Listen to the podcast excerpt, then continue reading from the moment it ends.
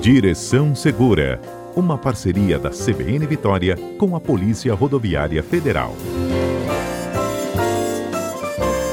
Bom, a gente está no período de volta às aulas, né? Praticamente todas as escolas já voltaram às suas atividades é, de aula e muitas vezes é, faculdades também, né? O pessoal já nos seus anos letivos iniciados. E aí fica aquela dúvida de como transportar corretamente, principalmente as crianças menores. E ainda aqueles pais que pela primeira vez estão colocando os filhos na van escolar para ir para o colégio. Quais são os cuidados que precisam ser tomados nessa hora, Valdo? Bem, é, Patrícia e ouvintes, né? É, a questão do transporte de crianças né, até 10 anos de idade, ela é sempre ela gera sempre uma, uma, curiosidade, né? Essa resolução do CONTRAN, ela data do ano de 2008, né? Resolução 277, 2008. E vez por outra, a gente se depara aí com dúvidas, né? Do geral, né? De, de, das pessoas, tanto nas nossas fiscalizações como nos quadros aqui que a gente já faz há algum tempo, né? Então, esse é um assunto que vez por outra a gente estar recapitulando em razão dessas dúvidas que geram, né? Naturalmente. Aí, às vezes, né, quando a pessoa não tem filhos, nem se preocupa com isso, né? A partir do momento que passa a ter filhos, né, já passa a ser a uma preocupação nova, aumenta, né? né? É uma coisa nova, né, vamos dizer assim, em relação ao trânsito, né? O, a, o, o, o, transporte de crianças, né, desde da, que essa resolução entrou em vigor até 10 anos de idade, ela é dividida né, é, é, é, entre três dispositivos né, que tem que ser fixados né, prioritariamente nos bancos traseiros dos veículos. Existem algumas, algumas exceções, né, mas a, prioritariamente no banco traseiro. Quais seriam? Né, o, o, o bebê conforto, que é para crianças com até um ano de idade, e ele tem que ser instalado no, no, no mesmo, no sentido contrário ao que o veículo está desenvolvendo a sua velocidade, né, para ou seja, com o rostinho voltado para o estofamento do, do, do é, banco. Para né? trás, é, exatamente. É inverso, né, para a questão da lei da física e ser menos impactante, né, no caso, porque a criança é menorzinha, então é, o bebê conforto é colocado na direção oposta àque, daquela que você está desenvolvendo.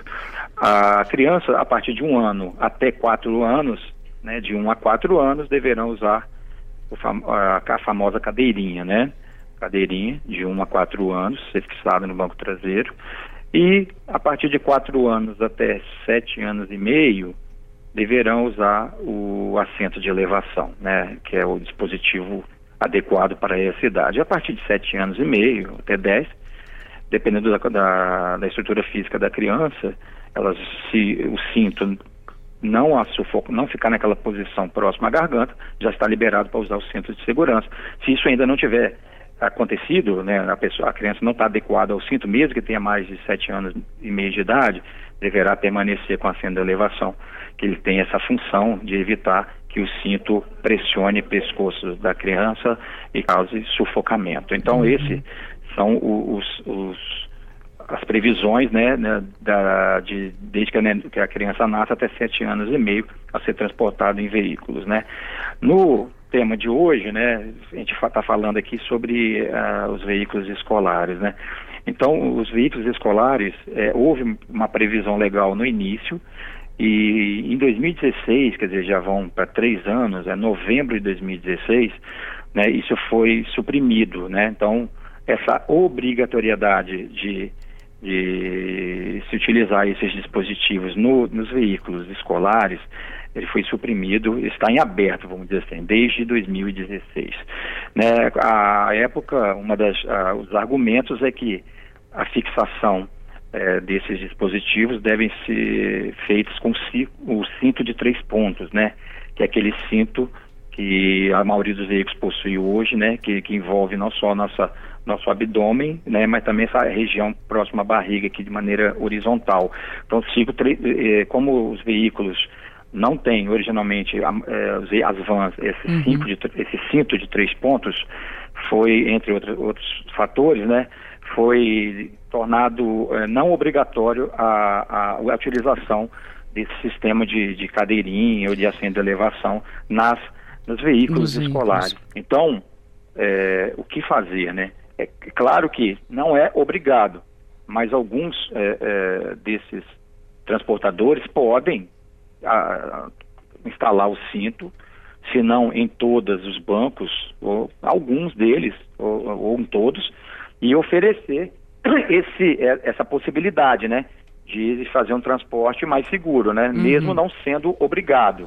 Então, é, na hora de se contratar, né? De, de, de, você deve levar em consideração as é, indicações, né? De, de pessoas que já têm filhos que são transportados, etc, né? E, e tal, né? Isso é importante. O estado do veículo, né, como o motorista se porta, ou se tem um, um, auxiliar e tal, né, uma pessoa ajudando ali no transporte, e se eh, ele pode, né, a depender da vontade dele, instalar é, esse cinto de três pontos, dando essa possibilidade de instalação, é, de, de, se utilizar esse sistema de retenção. Pois é. Não é obrigado, mas uhum. pode ser um plus, um up a mais, né?